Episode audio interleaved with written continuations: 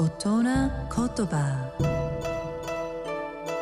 日本の歴史と風土が作り上げた美しい言葉の世界。その一言に豊かな情緒を感じその一言で自然や人の世を表現。創造と破壊を繰り返してきた言葉たちから毎週一つピックアップ。その独特な表現を味わう大人言葉。今週の大人言葉は風に従いて呼ぶ。流れに乗って物事を進めると成功しやすいという意味です。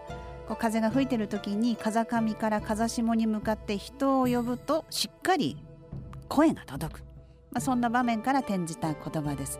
流れをねこう任せてこううまくいった経験ってあるって人もいるんじゃないでしょうか。